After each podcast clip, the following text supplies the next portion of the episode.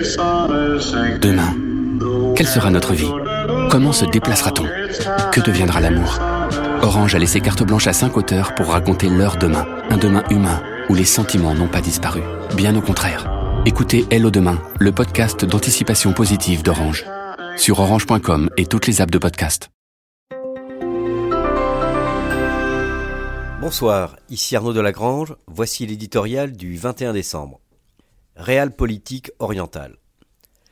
Dans cet Orient aux alliances volatiles, on a coutume de dire qu'à la fin, ce sont toujours les Kurdes qui perdent.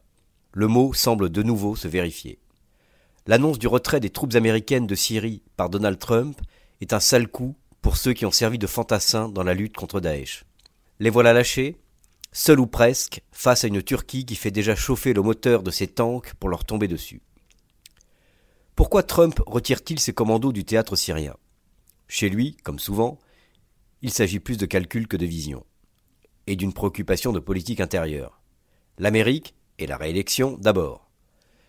La nouvelle de Boys rentrant à la maison fait toujours son effet au pied du sapin. Le président américain reste d'ailleurs fidèle à une promesse de campagne sans écouter ses généraux ou les politiques de son camp qui jugent cette décision prématurée. Mais derrière ce choix, Trump fait aussi acte de réel politique. Il joue la Turquie plutôt que les Kurdes. Scellé par l'achat de missiles patriotes, il y a à l'évidence un deal de Washington avec Erdogan. Malgré ses dérives islamistes et autocratiques, le Turc est considéré comme un allié indispensable dans le grand jeu qui se joue face à l'Iran. Certains diront que le retrait de 2000 hommes ne va pas changer grand-chose, quand Vladimir Poutine est depuis longtemps à la manœuvre. Ils n'ont pas totalement tort. Mais, symboliquement au moins, ce retrait américain de Syrie n'est pas anodin.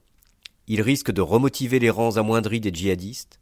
Surtout, il contresigne la perte d'influence des Occidentaux au Moyen-Orient, et le champ libre laissé aux Russes et aux Iraniens, maîtres du terrain et donc du jeu politique.